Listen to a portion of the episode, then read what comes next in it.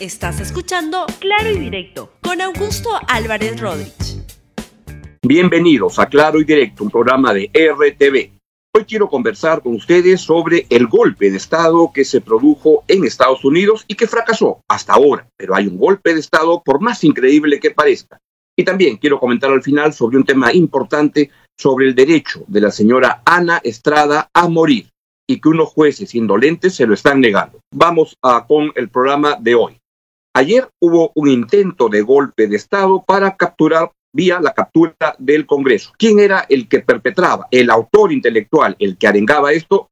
Donald Trump. Vean lo que pasó ayer en Estados Unidos cuando se produjo la entrada, la incursión, la toma, la captura del Capitolio, el Parlamento de Estados Unidos, por parte de unos impresentables arengados por Donald Trump. Vean.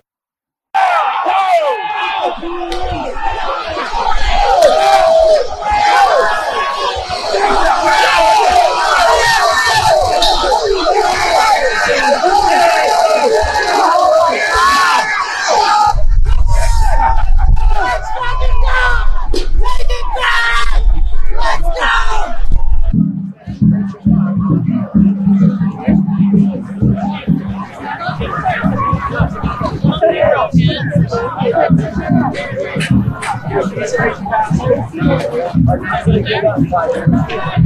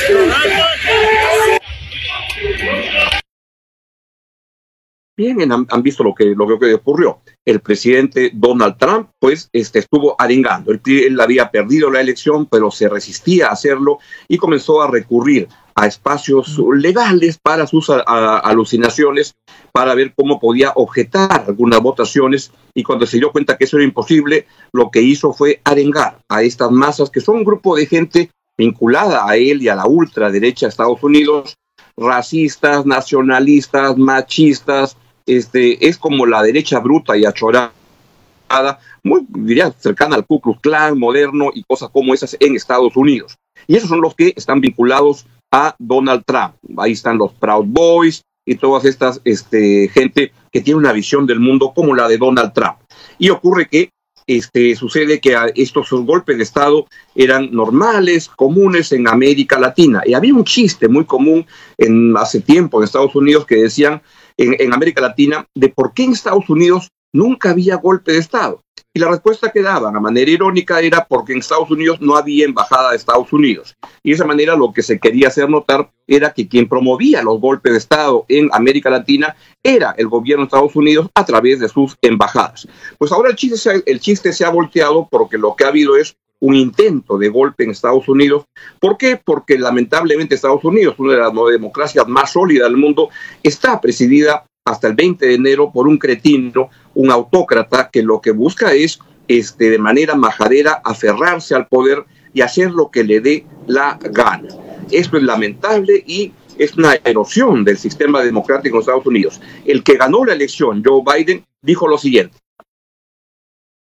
Las escenas de caos en el Capitolio no reflejan la verdadera esencia de Estados Unidos, no representan lo que somos. Lo que estamos viendo es un pequeño número de extremistas dedicados al caos. Esto no es disensión, esto es desorden, es caos.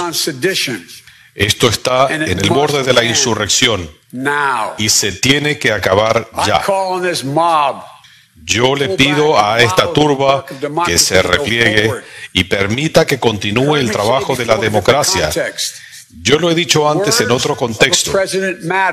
Las palabras de un presidente tienen peso, no importa lo bueno o malo que sea ese presidente. En el mejor de los casos, las palabras del presidente inspiran. En el peor, incitan.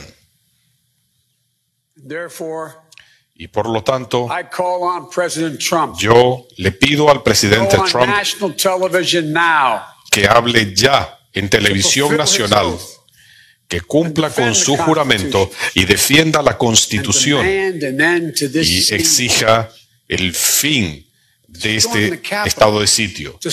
Asaltar el Capitolio, destrozar ventanas, ocupar oficinas.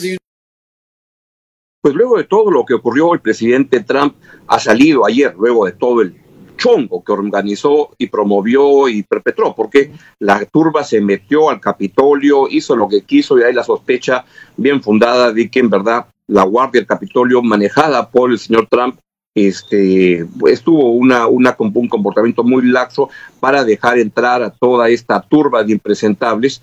El este, Trump salió a decir que ahora sí habrá una transición ordenada. Escuchen al impresentable. Tienen que irse en este momento a su casa. Tenemos que tener paz. Tenemos que tener ley y orden. Tenemos que respetar a nuestro gran personal de la ley y el orden. No queremos que salga herida nadie. Es un periodo muy difícil. Nunca ha habido un momento así en que pasara algo así, cuando nos lo pudieran quitar a todos, a mí, a ustedes, a nuestro país. Este esta ha sido una elección fraudulenta, pero no podemos hacer lo que le conviene a esta gente. Tenemos que tener paz. Por eso váyanse a su casa. Los queremos. Son ustedes muy especiales. Ya ven lo que pasa. Ya ven cómo se trata a otra gente tan mala y tan maligna. Yo sé lo que ustedes sienten, pero váyanse a su casa y váyanse a su casa en paz no solo estamos ante un pobre diablo, estamos ante un mentiroso, porque él fue el que promovió esta incursión de esta gente en, el Capitolio. ¿Para qué? Para ver cómo hacía un golpe de Estado. Por esa, esa preocupación que yo la hice notar en mi programa de anteayer y mi columna de ayer, es que los 10 ex ministros de defensa, secretario de Estado, de, de secretario eh, Defensa de Estados Unidos, que están vivos, 10, unos que trabajaron incluso con este, Donald Trump, salieron a hacer una, publicaron una carta donde hacían notar el intento de Trump de capturar un sector de la Fuerza Armada para organizar un golpe de Estado en Estados Unidos. Así han sido las cosas. Y ahora la gran pregunta es, ¿va a seguir siendo un actor importante Trump en Estados Unidos? Él sale con una votación que recibió de 74 millones de personas. Pero yo sospecho que buena parte de eso se deben haber desilusionado, al ver cómo se puede comportar alguien que es un niño majadero, que es un, este, una persona que no cree en las instituciones y que estaba dispuesta, o que sigue estando, vamos a ver qué pasa hasta el 20 de enero, en promover y organizar un golpe de Estado para cumplir su majadero deseo de perpetuarse, de quedarse cuatro años más en el poder. Vamos a ver qué sucede, pero yo tengo la impresión que este, un partido como el, el republicano, que lo que promueve es el orden, etcétera, lo que se ha visto ayer es un gran desorden. Y creo que le va a pasar lo mismo a Trump que lo que le pasó a Keiko Fujimori, porque Keiko Fujimori en el Perú le ocurrió lo mismo, perdió la elección y entre ella y su grupo más cercano se inventaron que les habían robado la elección con idioteces, diciendo que la policía no había podido ir a votar ese día porque tenía que cuidar las calles y eso, y su grupo más cercano de Keiko Fujimori le alentó esa, esa idea y bueno, Keiko Fujimori acabó como acabó, con el repudio de la población. Creo que lo mismo le va a pasar a el señor Trump y que va a dejar de ser un actor relevante en la política de Estados Unidos. Lo vamos a estar observando y viendo qué es lo que pasa en estos días que faltan hasta el 20 de enero para que se vaya a su casa este impresentable y ver cómo se reconstruye a partir de la presidencia de Trump la democracia en Estados Unidos.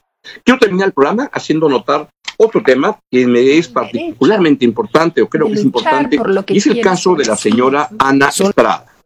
¿Quién es este Ana, Ana Estrada? Es una persona que su caso se va a ver hoy día, al mediodía, en una audiencia virtual en el onceavo juzgado constitucional de la Corte Superior de Lima para responder, ahí se va a ver, a la acción de amparo sobre el reclamo de Ana Estrada, de la señora que están viendo en este momento, por su derecho a morir con dignidad. Y acá creo que es importante resaltar que esto ocurre en un contexto en el cual yo creo que las personas deben tener el derecho de decidir sobre su vida.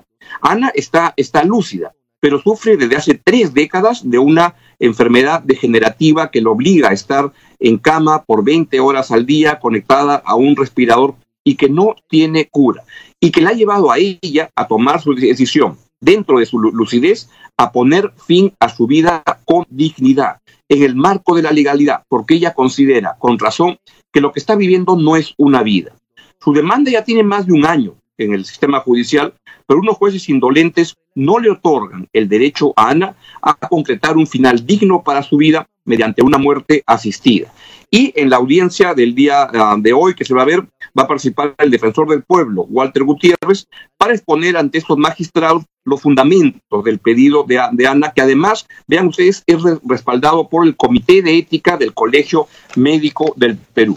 Yo creo que darle la, razón a Ana y a las personas que demandan el derecho de morir con este para evitar un sufrimiento indigno es un paso importante en la construcción de una sociedad donde haya la libertad de decidir en asuntos personales que son claves. Y esto requiere derrotar a sectores conservadores que reclaman la potestad de decidir que la gente viva como ellos quieren que viva. Esto incluye no solo este, este derecho a morir con dignidad, sino otras iniciativas, como la decisión que las mujeres deben tener para decidir sobre su propio este, embarazo y poner este, y decidir por un aborto, tal como se acaba de este, promulgar y de, invalidar y legalizar en Argentina, algo que tiene que llegar al Perú, ojalá que más temprano que tarde. Y también derechos como optar por el matrimonio entre personas del mismo sexo.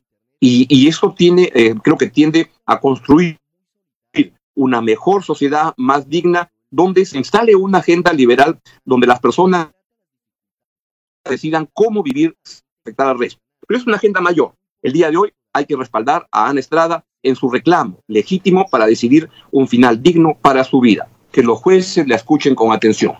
Bien, es todo lo que les quería comentar en el programa del día de hoy. Que tengan un buen día. Chau, chau. Gracias por escuchar Claro y Directo con Augusto Álvarez Rodríguez. Suscríbete para que disfrutes más contenidos.